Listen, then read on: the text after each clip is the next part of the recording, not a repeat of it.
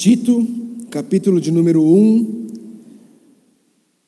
versos 10 a 16. Diz assim a palavra de Deus: Pois há muitos insubordinados, que não passam de faladores e enganadores, especialmente os do grupo da circuncisão.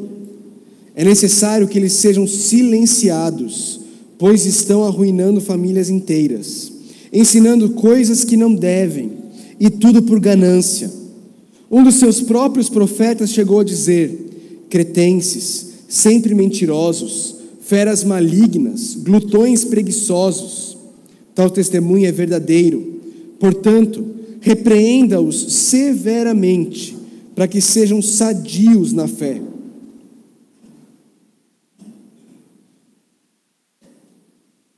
e não deem atenção a lendas judaicas, nem a mandamentos de homens que rejeitam a verdade. Para os puros, todas as coisas são puras, mas para os impuros e descrentes, nada é puro. De fato, tanto a mente como a consciência deles estão corrompidas. Eles afirmam que conhecem a Deus, mas por seus atos o negam. São detestáveis, desobedientes, e desqualificados para qualquer boa obra. Vamos orar ao Senhor? Pai Santo, nós estamos diante da tua palavra, nós queremos aprender do Senhor, queremos ser instruídos pelo Senhor, queremos pedir que o Senhor nos capacite, nos ajude. Eu quero confessar a Ti a minha incapacidade e pedir ao Senhor, Deus, que o Senhor me capacite a instruir o teu povo na tua palavra, Deus, para o bem do teu povo e para a glória do teu nome. Eu suplico pela atuação do teu Santo Espírito na minha vida, na vida dos meus irmãos e irmãs, amigos e amigas que aqui estão. Em nome de Jesus nós oramos. Amém. Ok, queridos, nós estamos estudando a carta de Paulo a Tito e nós estamos vendo que Paulo basicamente quer instruir Tito a que ele instrua a igreja no fato de que a nossa fé, o nosso conhecimento intelectual precisa transbordar em transformação, em mudança de vida. E por isso Paulo vai instruir Tito a instruir a igreja dessa forma. Semana passada nós vimos Paulo dando quais são as qualificações daqueles que pretendem a servir como presbíteros na igreja. E agora Paulo vai falar sobre um outro grupo, um grupo de líderes também, mas um grupo de líderes que estavam desviados da sã doutrina e estavam ensinando o que não condiz com a verdade da palavra de Deus. E é interessante a gente, a gente estudar isso, porque eu e você nós temos a tendência de achar que nossa igreja ela é imune do problema de ter falsos profetas, de ter falsos mestres, de ter falsos líderes. O que não é verdade. De fato, se a gente parar para estudar o Novo Testamento, nós vamos perceber que desde Jesus Cristo até todos os apóstolos que escreveram, todos eles, eles vão instruir a igreja e vão corrigir e exortar a igreja para o fato de que falsos mestres irão aparecer dentro da igreja. Veja, por exemplo, o que o Senhor Jesus Cristo diz lá em Mateus capítulo 7. Ele diz: Cuidado com os falsos profetas. Eles vêm a vocês vestidos de pele de ovelhas, mas por dentro são lobos devoradores. O Senhor Jesus Cristo, lá no Evangelho de Mateus, já estava instruindo a igreja de que falsos profetas iriam surgir no meio deles. E mais, que esses falsos profetas não viriam com chifrinho e tridente. Não, eles viriam como ovelhas, parecendo ovelhas, mas sendo de fato lobos devoradores. Mais para frente, no livro de Atos, quando Paulo deixa a igreja de Éfeso, ele reúne os presbíteros da igreja e ele faz um alerta aos presbíteros. Ele diz: Olha, eu sei que depois da minha partida, lobos ferozes penetrarão no meio de vocês e não pouparão o rebanho, e dentre vocês mesmos se levantarão homens que torcerão a verdade a fim de atrair os discípulos. Se a gente continuar caminhando, nós vamos ver Pedro falando a mesma coisa. O apóstolo Pedro, na segunda carta, no capítulo 2, versos 1 a 3, ele diz: No passado surgiram falsos profetas no meio do povo, como também surgirão, agora futuro, entre vocês falsos mestres. Estes introduzirão secretamente heresias destruidoras, chegando a negar o soberano que os resgatou, trazendo sobre si mesmos repentina destruição muitos seguirão os caminhos vergonhosos desses homens, e por causa deles será difamado o caminho da verdade. Em sua cobiça, tais mestres os explorarão, com histórias que inventaram. Há muito tempo, a sua condenação paira sobre eles, e a, e a sua destruição não tarda. Eu poderia citar o apóstolo João, porque ele também fala sobre isso, na primeira carta dele, na, na terceira carta dele. Eu poderia citar Judas, que também fala sobre isso, alertando a igreja de que falsos mestres apareceriam. Portanto, queridos, não é não é perda de tempo sermos alertados sobre o fato de que existem pessoas que usam o nome de Jesus, mas que na verdade não são mestres de Cristo, são mestres dos seus próprios desejos são mestres da sua própria ganância, são mestres e profetas da sua própria cobiça. Querem ajuntar um, um rebanho para si, para poder ter lucro para si próprio. E Paulo vai instruir Tito acerca disso. Paulo começa dizendo, usando uma palavrinha que nos remete ao que veio antes. Ele diz, pois. Quando ele, tá, quando ele fala pois ou portanto, nós precisamos entender que o que vem está ligado, linkado com o que veio antes. Antes, Paulo deu as qualificações dos presbíteros. E agora ele vai dizer por que, que é importante instituirmos presbíteros com aquelas qualificações que nós vimos na semana passada.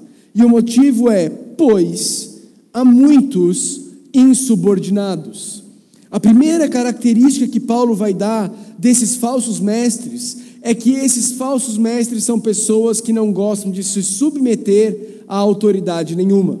Se você prestar atenção nas grandes seitas que existem, mesmo dentro do que é chamado de movimento evangélico, você vai perceber que elas surgem de pessoas que não querem se submeter à igreja instituída e resolvem começar a igreja deles mesmos. Então, por exemplo, e aqui eu sinto muito a vontade de citar nomes. Um homem chamado Edir Macedo ele num belo dia lá no Rio de Janeiro, ele decide que ele não mais faria parte da igreja da qual ele era, e ele decide começar a própria igreja dele, sem nenhum vínculo, sem ninguém para prestar contas, sem ninguém a quem ele devesse submissão. E ele começa a Igreja Universal do Reino de Deus. Lá na frente, um parente dele, R.R. Soares, resolve fazer a mesma coisa, começar a sua própria igreja. Aí um, depois um funcionário, um pastor dessa igreja, Valdomiro Santiago, resolve sair e começar a igreja dele, a sua própria igreja. E assim sucessivamente. Pastor, você está dizendo que toda nova igreja é fruto de um, de um falso mestre? Não necessariamente. Mas eu estou dizendo que eu e você precisamos estar atentos, porque a palavra de Deus está nos ensinando que os falsos mestres são pessoas insubordinadas, são pessoas que não gostam de prestar contas, são pessoas que não gostam de estar debaixo da liderança de ninguém, que não, não gostam de que ninguém ah, as chame a atenção, a mostre o erro, que ela, elas querem ter liberdade absoluta para fazer o que elas querem, do jeito que elas querem, quando elas querem. Essas pessoas são insubordinadas. Mas não apenas isso. Paulo diz que elas são faladoras. O texto original fala que elas são faladoras de falas vazias. São pessoas cuja, cuja, faja, cuja, cuja fala não tem conteúdo, cuja fala não tem substância, cuja fala não tem base, é simplesmente coisas sem conteúdo, vazias da sua própria cabeça e não baseadas na palavra de Deus. São pessoas que falam muito, mas é uma fala que não vem das escrituras sagradas. São insubordinados, são faladores e também são enganadores. São pessoas que querem enganar os outros. E aqui está um ponto muito importante. Nenhum de, nenhuma dessas pessoas vem até a igreja de Deus ah, dizendo: olha, eu, o que eu vou falar agora é, é, é contra a palavra de Deus, o que eu vou falar agora é para vocês abandonarem Jesus, o que eu vou falar agora. Não. Essas pessoas, elas, elas por natureza, elas trazem na mensagem dela, delas algum elemento de verdade. Mas é algum elemento de verdade que na verdade é usado para disfarçar uma mentira que vai ser entregue, uma mentira que vai ser apresentada. É um elemento de verdade que torna mais difícil identificar que aquilo é mentira. Preste atenção. É fácil para mim e para você perceber, por exemplo, uh, que o hinduísmo que afirma que a vaca é Deus é errado. Mas é muito mais difícil para mim e para você perceber pessoas que usam o mesmo nome, Jesus, mas se referem a uma pessoa completamente diferente da pessoa apresentada nas Escrituras Sagradas. E por isso, aquilo se torna muito mais fácil de enganar pessoas que estão buscando a verdade. Paulo está dizendo: esses falsos mestres, eles são insubordinados, eles são faladores, eles são enganadores. E queridos, se existe uma sociedade que está repleta, cheia desse tipo de pessoa, é Caldas Novas. Eu me lembro quando eu cheguei em Caldas Novas, 11 anos atrás, eu fui renovar minha CNH. E eu fui fazer aqueles exames com oftalmo, né, que você tem que ir para renovar a CNH. E aí, lá na, no, na entrevista com o médico, com o oftalmo, ele perguntou profissão. E aí eu falei, pastor. E aí ele olhou para mim assim e falou assim: É, já fui de igreja. E aí ele me contou uma coisa que eu nunca mais esqueci. Ele me contou que um pastor, eu não sei quem foi, mas um pastor aqui da cidade, foi até ele e pediu que ele desse um laudo de câncer para esse pastor, dizendo que esse pastor tinha câncer. E o pastor disse para ele que o motivo, o objetivo, porque ele queria esse laudo, é porque ele iria apresentar à igreja o laudo de que ele tinha câncer, e depois de algumas semanas ele ia fazer um novo exame. E o novo exame ia dar que ele já não tinha mais nada. E então ele ia apresentar à igreja que ele tinha orado e ele tinha curado o câncer dele mesmo. E isso ia fazer a igreja respeitá-lo mais e querer segui-lo mais, porque afinal de contas ele curou o câncer. O que, é isso, se não um enganador? O que é isso senão alguém que, como Paulo vai dizer, está fazendo o que está fazendo por ganância e não por submissão ao Senhor Jesus Cristo?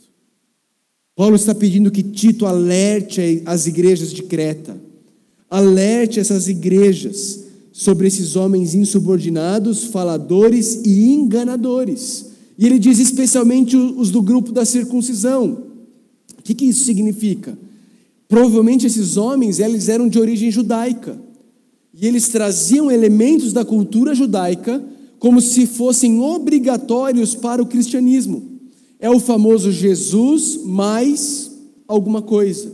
Esses homens diziam: não, Jesus, Jesus morreu na cruz, ele perdoa os nossos pecados. Mas não basta apenas crer em Jesus, é preciso Jesus mais a guarda do sábado, Jesus mais circuncisão, Jesus mais não comer carne de porco, Jesus mais uma série de outras coisas. Paulo está dizendo: esses homens são insubordinados, esses homens são faladores, esses homens são enganadores. E queridos, o apóstolo Paulo não é politicamente correto, ele não é politicamente correto, porque se ele fosse politicamente correto, ele falaria assim: olha, tem algumas pessoas das quais a gente discorda um pouquinho, que têm ensinado algumas coisas um pouco diferentes, mas é preciso que nós sejamos plurais. E é preciso que nós entendamos que cada um tem uma perspectiva e um ponto de vista distinto, e nós precisamos respeitar as diferenças. Mas o que Paulo faz não é isso. O que Paulo faz quando lida com questões do evangelho é chamar essas pessoas de faladores vazios, de enganadores e dizer para Tito o que ele tem que fazer. Ele vira para Tito e fala assim: essas pessoas, Tito, elas precisam ser silenciadas. É preciso calar essas pessoas. É preciso fazer com que elas parem de falar. Porque o que elas estão ensinando está arruinando famílias inteiras. Queridos, como isso é verdade? Como existem famílias inteiras de Caldas Novas sendo destroçadas, arruinadas, prejudicadas por falsos mestres e falsos profetas que ensinam uma teologia, um evangelho do Jesus mais alguma coisa.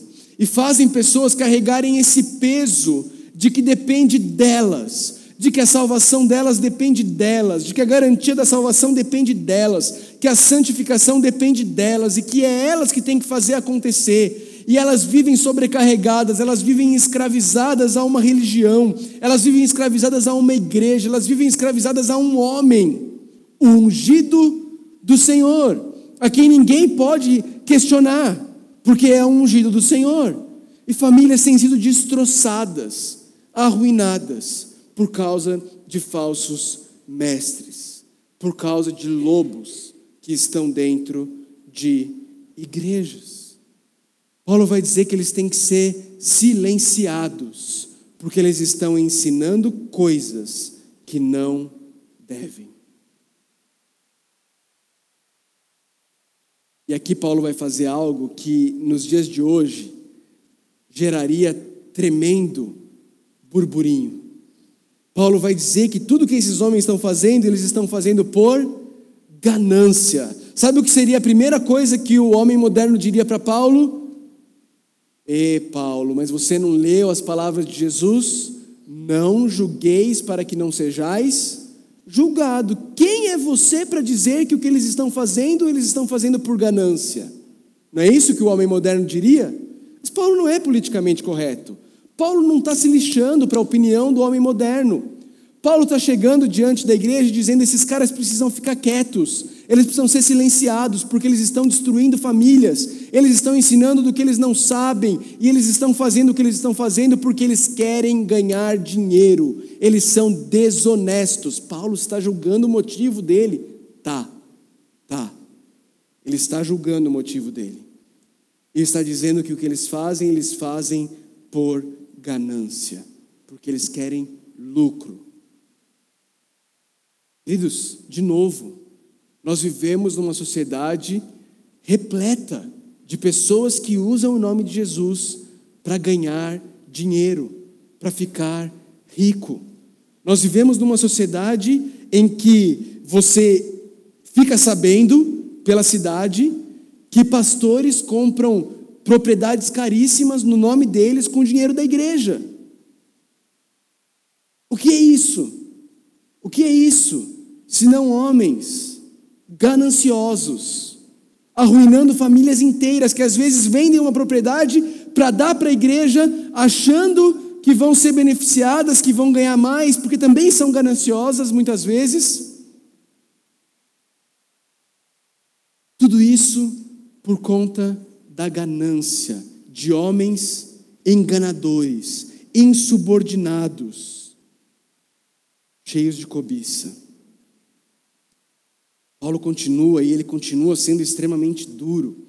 E aqui ele vai usar o próprio profeta, ele vai usar o próprio poeta, ele vai usar o próprio mestre da própria sociedade cretense, e ele vai dizer: olha, um dos seus próprios profetas chegou a dizer: cretenses, sempre mentirosos, feras malignas, glutões preguiçosos. Ele vai dizer: olha, os próprios, os próprios poetas e profetas de vocês, dizem quem vocês são.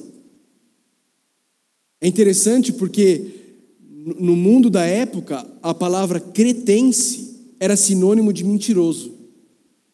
Quando alguém falava assim, ah, aquele lá é de Creta, era sinônimo de dizer aquele lá é um mentiroso. Essa expressãozinha feras malignas também é extremamente interessante porque na ilha de Creta não haviam animais selvagens. E, e, e a, a, cultura, o, o pensamento da época era de dizer que não precisava ter, porque os próprios cretenses eram esses bichos, eram esses animais selvagens, no sentido de que eles não reprimiam nenhum de seus desejos. Tudo que eles queriam, eles iam atrás, não importava o preço, tudo que eles desejavam, eles iam e conquistavam. Eles davam vazão aos desejos deles, de qualquer forma. Glutões preguiçosos também não se refere a pessoas que não fazem nada. Pelo contrário, os cretenses, eles eram mercenários, eles eram piratas.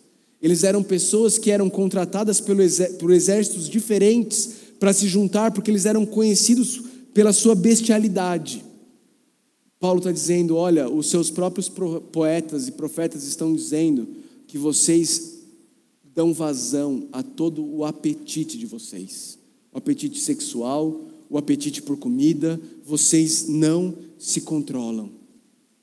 E ele está dizendo que isso se reflete muito bem nesses falsos profetas. Ele diz: tal testemunho é verdadeiro. E aí, de novo, ele vai dizer o que Tito tem que fazer com esse pessoal. E ele não vai dizer, Tito, compreenda-os, Tito. É uma outra perspectiva. É uma outra forma de enxergar a mesma coisa, é apenas um prisma diferente. Vai dizer Tito: repreenda-os severamente. Repreenda-os severamente. E veja que Paulo, graciosamente, ainda tem como objetivo o quê? A saúde da fé dessas pessoas. Ele quer resgatar essas pessoas dessa teologia terrível ele quer resgatar essas pessoas da ganância, ele quer resgatar essas pessoas da mercantilidade da fé e trazer essas pessoas para uma fé sadia. E graças a Deus que restaura essas pessoas, graças a Deus que tira pessoas desse meio e traz para o evangelho da graça, pela graça dele. Da mesma forma que ele salva aqueles que cresceram e nasceram em igrejas saudáveis. Todos nós somos necessitados da graça de Deus. E Deus graciosamente salva pessoas de tudo quanto é lugar, de tudo quanto é meio, pela graça dele. Mas Paulo diz para Tito: Tito, não se cale. Tito, repreenda essas pessoas severamente Tito, não finja que você não está vendo. Fale o que você precisa falar. E aí, em seguida, ele se vira para a igreja. Ele não, não apenas fala o que Tito tem que fazer com aqueles que, que, que são os falsos mestres, mas ele diz agora o que a igreja tem que fazer. Veja que ele fala no plural agora. Ele diz assim: e não deem atenção, além das judaicas, nem a mandamentos de homens, que rejeitam a verdade. O que, que Paulo está dizendo aqui? Ele está dizendo, irmãos, parem de ouvir pessoas que trazem mandamentos que são deles, não são da palavra de Deus, não vêm do Senhor. Parem de ouvir essas pessoas, parem de buscar mandamentos humanos, não dê atenção, não gaste tempo com isso. Não perca o seu precioso tempo ouvindo pessoas que estão deturpando a verdade. Queridos, na nossa era, como isso é fácil. Está tudo ali, a bel prazer, está tudo no seu bolso. É só você tirar o celular e você tem uma miríade de opções. Você pode ouvir o que você quiser ouvir ali no seu celular, o tipo de mensagem que você quiser ouvir sobre o assunto que você quiser ouvir. E quão facilmente nós nos escravizamos a pessoas que estão trazendo mandamentos humanos, ao invés de ouvirmos sobre a mensagem da graça de Deus. Paulo está dizendo, irmãos, não deem ouvido para isso. Não percam o seu tempo. Não percam o seu tempo com esses homens. E aí no versículo 15, queridos, ele vai nos dar algumas dicas do que esses homens estão ensinando. E ele diz assim: Para os puros, todas as coisas são puras, mas para os impuros e descrentes, nada é puro. De fato, tanto a mente como a consciência deles estão corrompidas. O que esse versículo indica para a gente? Que esses falsos mestres, eles estavam pregando, ensinando, que existia, existiam coisas externas que tornavam as pessoas impuras e que elas precisavam se abster dessas coisas para poder serem purificadas. E Paulo vai combater isso. E ele vai dizer: olha, para os puros, todas as coisas são puras. E a pergunta que fica para mim e para você é: como é que os puros se tornam puros? Como é que esses puros se tornaram puros? Eles nasceram puros? Como foi que eles se tornaram puros? E Paulo vai responder isso. No capítulo 2, versículo 14, ele diz assim: Ele se entregou por nós, está falando de Jesus, a fim de nos remir de toda maldade e purificar para si mesmo um povo particularmente seu. Como é que os puros se tornam puros? É, é se abstendo de coisas deixando de comer isso, de beber aquilo. Não. Os puros se tornam puros não porque eles fazem ou deixam de fazer. Os puros se tornam puros pelo que Jesus Cristo fez por eles. Ele se entregou por nós a fim de purificar para si mesmo um povo particularmente seu. Sabe por quê? Porque eu e você somos completamente incapazes de purificarmos a nós mesmos. Nós não conseguimos. É impossível.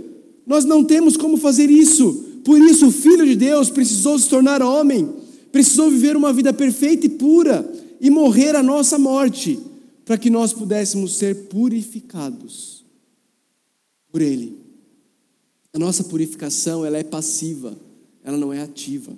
Nós não nos purificamos a nós mesmos. É Jesus quem nos purificou para si mesmo. Quando eu e você entendemos isso, isso muda absolutamente tudo na nossa maneira de encarar a vida. E Paulo então vai dizer que para os puros todas as coisas são puras. Mas para os impuros e descrentes nada é puro. Por quê? Porque a mente deles, a forma deles pensar e a consciência deles, ou seja, aquilo, o órgão que eles usam para fazer juízo de valor, estão corrompidos estão corrompidos. Paulo está aqui ecoando o que o próprio Senhor Jesus Cristo ensinou lá em Mateus 15, 11. Você se lembra que Jesus disse: o que entra pela boca não torna o homem impuro, mas o que sai de sua boca, isso o torna impuro. Não é o que você come que te torna impuro, não é o que você bebe que te torna impuro. Impuro é o que está dentro de mim e de você é o meu e o seu coração antes de ser purificado pelo sangue de Jesus, que nos purifica de todo pecado. É o meu e o seu coração que é impuro, e por isso a gente fala impurezas, como esses mestres, enganadores, mentirosos, insubordinados, rebeldes, que não têm o coração transformado e purificado por Jesus, e por isso falam impurezas, porque a boca fala do que está cheio o coração. Paulo está ecoando isso. Paulo está dizendo: não se deixe enganar. Não é o que você come que te purifica ou te deixa impuro. É o seu e o meu coração. E nós somos puros não pelo que nós deixamos de comer ou de beber ou de fazer, nós somos puros pelo que Jesus Cristo fez por nós na cruz do Calvário. Isso muda absolutamente tudo, tudo. Paulo vai continuar. E ele vai dizer no versículo 16 que essas pessoas, a prática delas, não condiz com a fé que elas professam ter. Lembra que esse é o título da nossa série, A Fé na Prática? Paulo está dizendo: esses falsos mestres, eles afirmam que conhecem a Deus, mas por seus atos o negam. Paulo está ensinando que conhecimento sempre anda junto com atitude.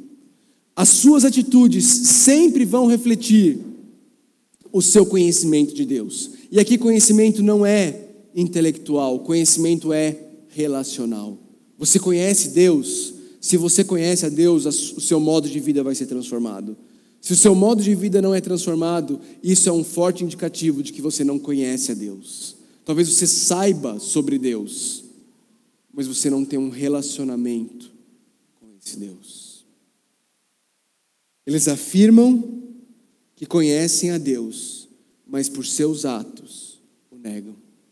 E aqui de novo eu quero trazer uma ilustração da nossa realidade, da nossa sociedade. Do dia que eu ouvi sobre o fato de que um pastor de uma igreja da nossa cidade, ele e a esposa deles faziam swing com outros casais da igreja. Isso é nojento.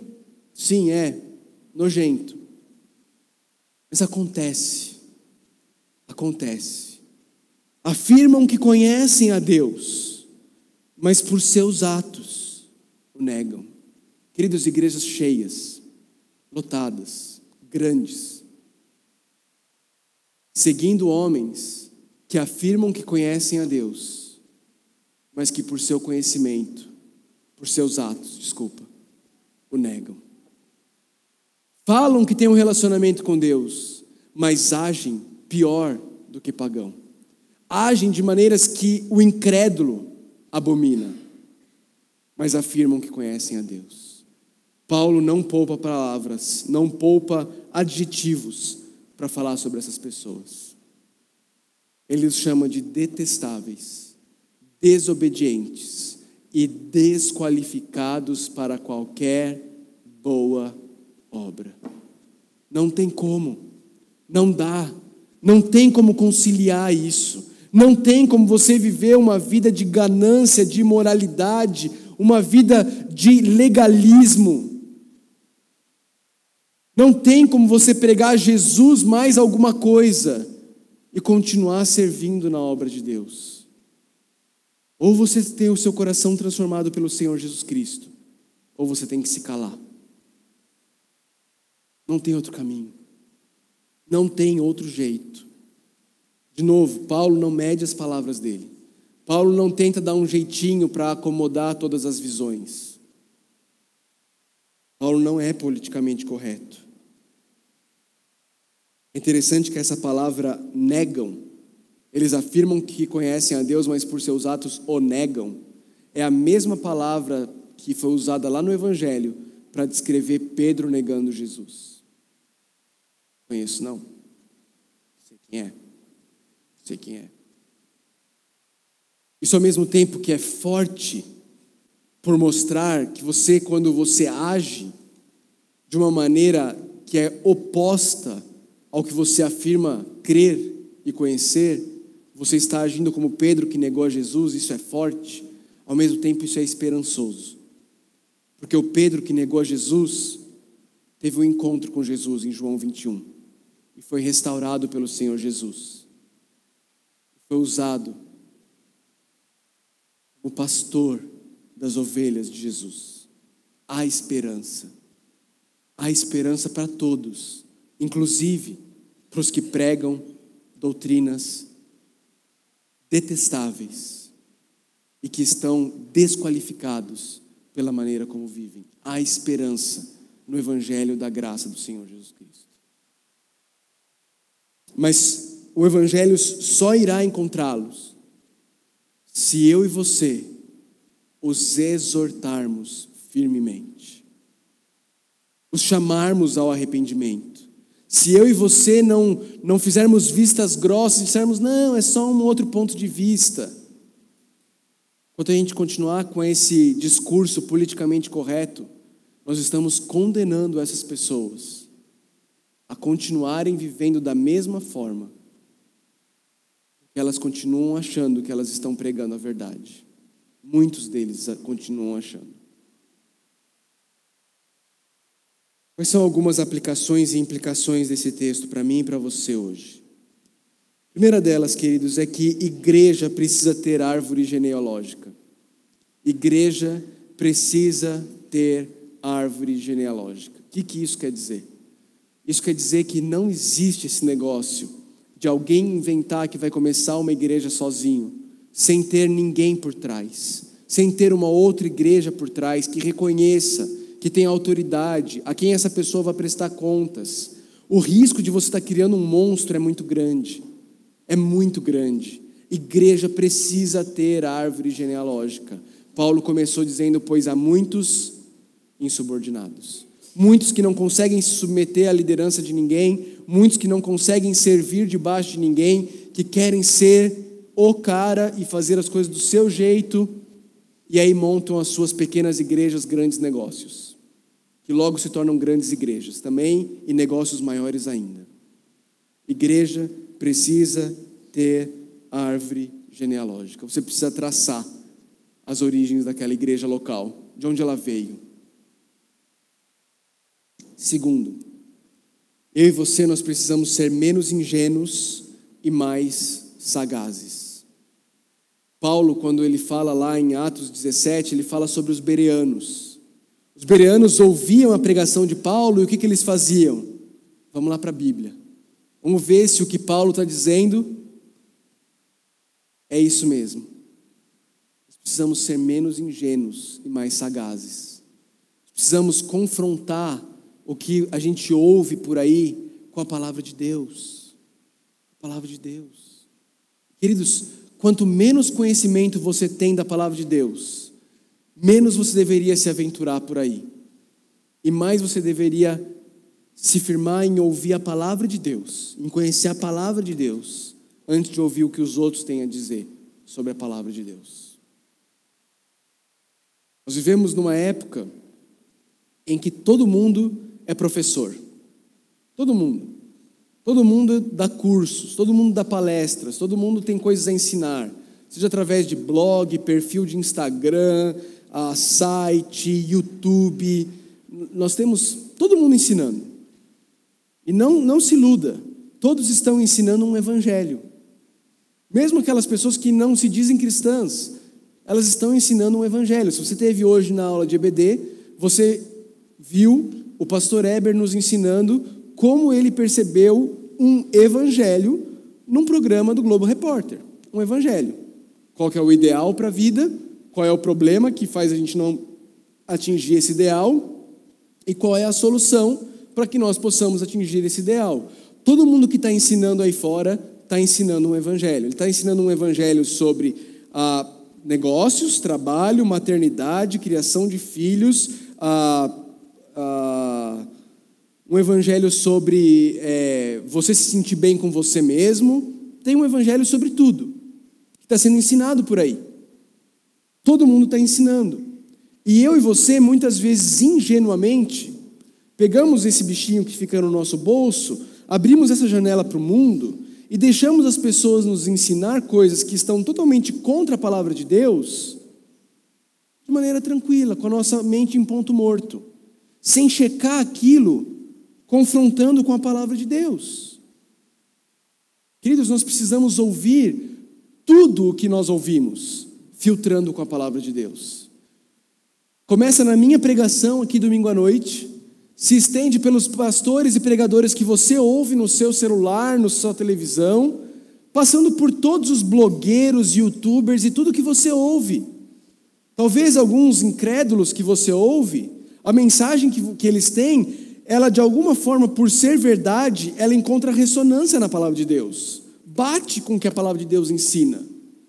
Mas muitos outros, se você pegar o que eles estão dizendo e ir buscar o que a Bíblia ensina sobre aquilo, você vai ver que é diametralmente oposto. E muitas vezes nós nos iludimos, nós nos enganamos. Nós precisamos ser menos ingênuos e mais sagazes com o que nos é ensinado. Terceira aplicação e implicação: presbíteros precisam ser homens que conhecem bem a verdade Só assim poderão se opor à mentira. Paulo instrui Tito que ele deveria repreender esse, esses falsos mestres severamente. Como Tito poderia fazer isso, ou os presbíteros de Creta poderiam fazer isso, se eles não conhecessem a verdade? Eles precisam ser profundos conhecedores da verdade. Eu já usei essa ilustração aqui algumas vezes, mas eu, eu quero repeti-la porque ela é, ela é muito boa. Dizem que os bancários dos Estados Unidos, eles são ensinados a reconhecer uma nota falsa de dólar, não treinando sobre as características da nota falsa, mas tendo muito contato com as notas verdadeiras. De forma que quando eles estão ali contando os dólares no banco, no tato, ao sentir uma nota falsa, eles reconhecem que ela é diferente. E aí eles param e vão ver. Queridos, presbíteros precisam ser dessa forma com relação à palavra de Deus. Eles precisam ter tamanho conhecimento da palavra de Deus, que quando eles ouvem algo que soa diferente do evangelho da graça, da mensagem das boas novas de Jesus Cristo, aquilo dói no ouvido deles. Eles falam, hum, isso aqui está um, tá errado, isso aqui está errado. E aí eles vão olhar por que está errado e vão investigar e vão ser capazes de repreender o erro. Quarta aplicação e implicação. Cuidado onde você busca instrução para assuntos sobre os quais a Bíblia trata. Não permita que gananciosos te desviem dos doces, puros e verdadeiros ensinos da palavra de Deus. Paulo diz a Tito, a, igreja em Creta: não deem atenção a mandamentos de homens que rejeitam a verdade. Meus irmãos, minhas irmãs, cuidado, cuidado. Hoje em dia tudo é negócio, tudo é negócio. As pessoas estão lá fora no mundo digital vendendo informações. Você acha que não, mas você está alimentando a ganância dessas pessoas e muitas vezes sendo instruído de uma forma totalmente diferente do que o que a palavra de Deus nos ensina sobre aquele assunto. Última aplicação. Todo e qualquer mestre que ensine purificação através de Jesus mais alguma coisa, ou de qualquer outra coisa que não seja apenas Jesus, deve ser rejeitado. Paulo vai dizer, como eu li em Tito 2,14, que Jesus se entregou por nós, a fim de purificar para si mesmo um povo particularmente seu. Jesus mais qualquer coisa diminui Jesus. Não caia nessa cilada. Jesus é suficiente, a obra dele é suficiente. O que ele realizou na cruz do Calvário é tudo que eu e você precisamos para sermos purificados e aceitos diante de Deus. Nós não precisamos guardar um sábado, nós não precisamos comer ou deixar de comer isso ou aquilo, nós não precisamos beber ou deixar de beber isso ou aquilo, nós não precisamos nos ah, amoldar a certos padrões de conduta que podem até ser bons, mas não são meios de salvação. Só Jesus pode nos purificar. Só Jesus nos torna aceitos diante de Deus. E qualquer um que pregue uma mensagem de Jesus mais alguma coisa precisa ser rejeitado firmemente, como o apóstolo Paulo ensinou Tito a fazer aqui nesse texto. Queridos, nós precisamos dar graças a Deus pela mensagem da graça. Nós precisamos dar graças a Deus por um dia, por pura graça e misericórdia de Deus ele ter trazido alguém até a gente que nos ensinou que Jesus é suficiente. Nós não podemos ah, assumir que todo mundo já ouviu sobre isso, que todo mundo conhece isso. Existe uma multidão de pessoas que seguem esse nome Jesus, mas que não conhecem o Jesus da palavra de Deus. Que ouviram falar sobre um tal Jesus, mas que continuam sendo ensinadas, manipuladas, para entender e viver como se Jesus não fosse suficiente, como se Jesus fosse o começo, como se Jesus fosse a porta de entrada, mas como se elas precisassem fazer outras coisas ou deixar de fazer outras coisas para conquistar a salvação ou para manter a salvação. Louve a Deus pela tua salvação. Louve a Deus por um dia ter ouvido e entendido que Jesus, mais nada, é igual a tudo o que eu e você precisamos para sermos aceitos diante do Pai. E treine os seus ouvidos. Quando você ouvir que Jesus não é o suficiente, aquilo desperte a sua atenção e você rapidamente rejeite aquele ensino. Que Deus nos dê graça. Que Deus nos dê graça para nos mantermos firmes no Evangelho da graça do Senhor Jesus Cristo em todos os aspectos da nossa vida, sem adicionarmos mais nada. E que Deus nos dê graça para pregar esse Evangelho por toda a Caldas Novas, por estado de Goiás, pelo Brasil e pelo mundo, ajudando pessoas a ter os olhos delas abertos para a realidade de que Jesus, mais nada, é tudo o que eu e você precisamos para sermos purificados, nos tornarmos povo de Deus. Vamos orar. Senhor Deus, nós agradecemos ao Senhor, Pai. Agradecemos ao Senhor profundamente, porque reconhecemos que não é obra nossa, não foi por mérito nosso que nós percebemos que Jesus é suficiente. Não foi por mérito nosso que nós reconhecemos que Ele nos purificou dos nossos pecados e nos tornou o povo dele por pura graça, sem obras. Não foi mérito nosso. Não foi mérito nosso reconhecer que é Ele quem nos preserva, que é Ele quem preserva a nossa fé, que é Ele quem nos guarda de tropeçarmos. Não foi mérito nosso. Foi tudo obra do Senhor em nossas vidas. E nós reconhecemos isso. Nós nos humilhamos diante do Senhor. E reconhecemos que se nós não estamos aqui pregando um falso evangelho, buscando dinheiro, sendo gananciosos, é tudo por pura graça do Senhor, Deus. Não somos melhores do que ninguém, Deus. E por isso nós te louvamos. Ao mesmo tempo, Pai, nós queremos pedir da tua graça pedir que o Senhor nos dê entendimento do teu evangelho e como ele se aplica às mais diversas áreas da nossa vida, Deus. Para que nós não sejamos ludibriados, enganados por falsos mestres que estão aí fora, dentro e fora de igrejas, ensinando a salvação por um monte de outras maneiras.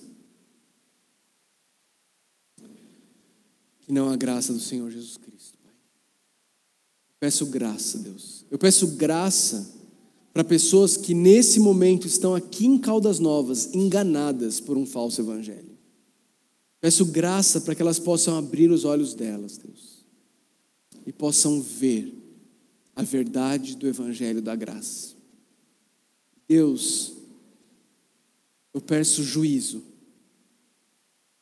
Com temor e tremor, eu peço juízo sobre aqueles que sabem a verdade, mas escolheram pregar um falso evangelho por ganância, para ganho pessoal, para enriquecerem às custas de pessoas crédulas.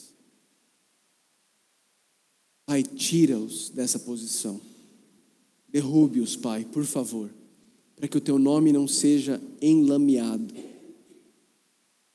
para que menos pessoas sejam ludibriadas e enganadas por esse falso evangelho, Pai. Em nome de Cristo Jesus que nós oramos.